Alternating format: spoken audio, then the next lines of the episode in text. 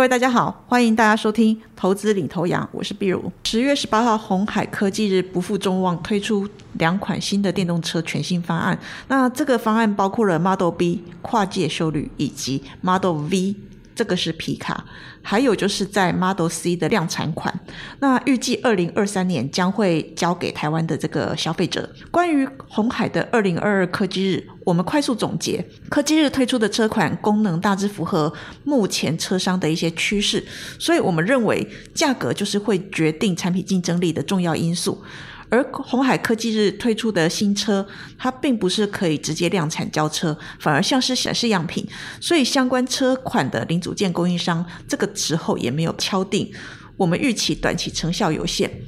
不过，我们从这个科技日可以发现，红海想要对外界展示它全球供应链的管理能力这种优势。它强大自主的设计跟制造能力，而且想要吸引车厂，因为这样子而下单。那新车款的这个影响性，我们认为是属于中长期正面的。由于说公司持续发展关键零组件的研发，那它在电动车的领域布局更加完善，而且维持目标，透过六到七家具有规模的客户，预期二零二四年，公司认为说应该就会有比较大的营收贡献。二零二五年车用营收相关的部分可以达到一兆台币，而且带动集团毛利率达十个 percent。我们认为说，后续可以关注红海品牌车厂这个地方，它采行 M I H 平台的合作进程。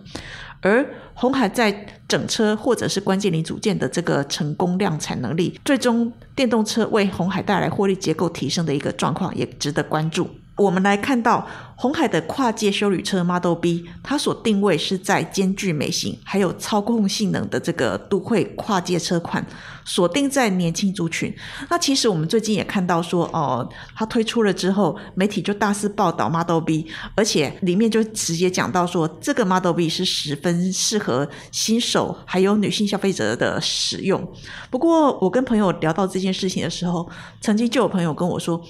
呃，看起来好像有。一点歧视的味道，那怎么会这样？因为新手跟女性放在同一个等号，好像是有一点点误会。那我们来仔细的看一下，为什么会这样子呢？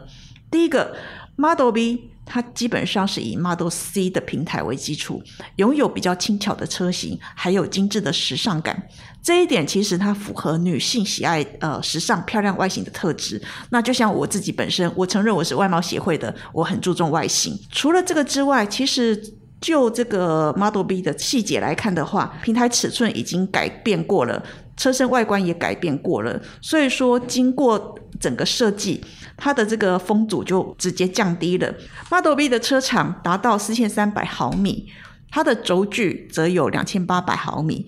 所以以这样的一个比重，它具备有小集距、大空间的这个座舱，它也搭载呃车用资讯娱乐系统、触控荧幕，还有就是说呃电子的这个后视镜头，那这个也可以减少后视的死角。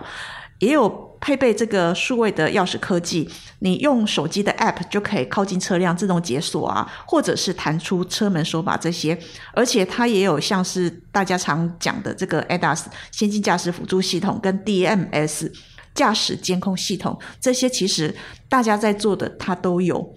那我们刚刚为什么要去提呃轴距跟车长呢？其实轴距。大家有开车的话，有一些人应该会知道，它就是前轮跟后轮、前轮轴跟后轮轴之间的距离。那轴距越长，就代表说车厢内的长度越大。那长度越大的话，乘客跟驾驶他在行进的过程当中，他所感受到，不管是在呃膝盖或者是脚部的空间会比较宽敞。那轴距越长，行驶也会更为平稳。相对的，如果轴距比较短，乘客就会感觉到说空间比较小。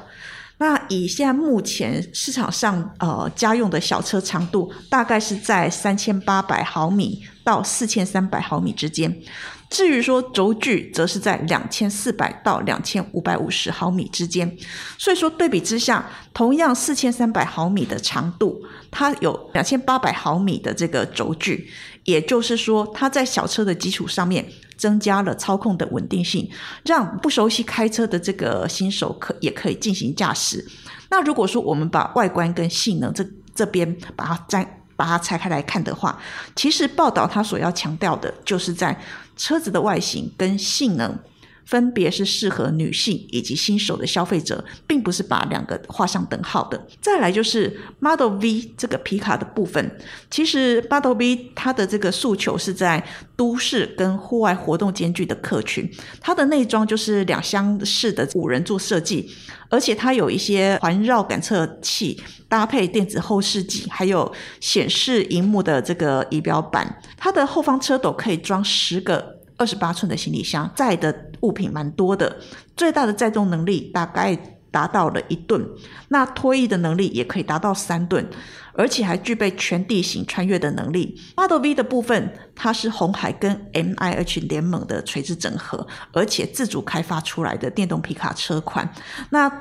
它的定位就是在呃完成了乘用车跟大型商用车中间这个拼图。就这两款新车来新车型来看的话，我们认为以国人的特性比较喜欢开日本车，可是我们观察到日系的车商电动化的程度还是相对的比较缓慢，所以如果要开电动车的话，在这个市场，红海的电动车应该有望抢得先机，而且因为这样子市占率可以。比较快速的爬升。不过，我们观察到红海它所发表的新款功能大致上都是符合目前车商的趋势，所以未来的话，决定产品竞争力的重要因素会是在价格。那量产版的 Model C 是由二零二一年参考原型车 Model C 而转化设计的。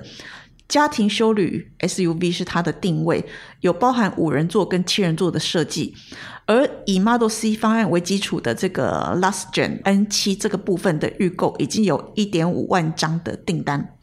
那预计二零二三年的下半年会交给预购的车主，所以说在这个地方，其实它的预购相对的是蛮不错的。除了这些新款的车型或者量款的。这个电动车推出之外，其实这一次红海也展现了在电机、电控跟电池这三电关键零组件，还有就是它在车用半导体上下游布局的完整性。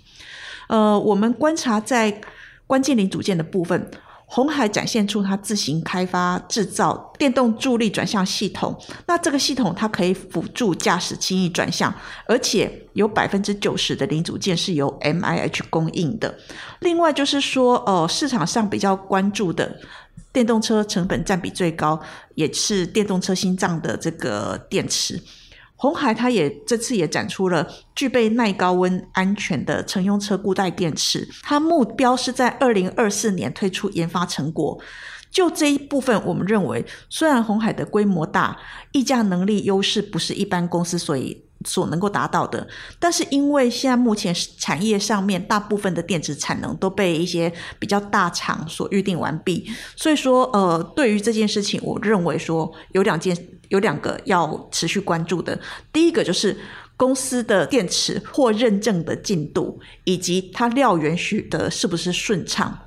此外，它在半导体方面也展出了很多的，像是基板啊、功率模组，甚至是在呃车电动车的部分，它也有呃车载充电器、充电桩，甚至是在电控系统这些产品。红海科技日现在目前已经展出了许多车型的自主开发设计方案，而且研发电动车的关键技术，目标是垂直整合上下游的科技服务。公司也强调了电动车领域采行委托设计制造的这个服务的商业模式。那公司以既有的这个全球供应链管理能力的优势，呃，使得在电动车的领域布局更为完善，而且公司这段时间也持续的在关键零组件这边研发，在产业之间更加完备。那公司也是维持目标，透过六到七家具备。规模的这个客户，预期二零二四年随着这个交车量的一个提升，应该是有比较大的营收贡献机会。那公司它也预期在二零二五年车用营收的部分应该可达到一兆台币，而且带动集团的毛利率达到十个 percent。那我们认为后续可以关注红海的品牌车厂客户，它采行 M H 平台的这个合作过程。以及红海在整车关键零组件的成功量产能力，最终在电动车这个部分对红海带来的获利结构的一个提升的状况。本公司与所推介分析之个别有价证券无不当之财务利益关系。本节目资料仅供参考，投资人应独立判断、审慎评估并自负投资风险。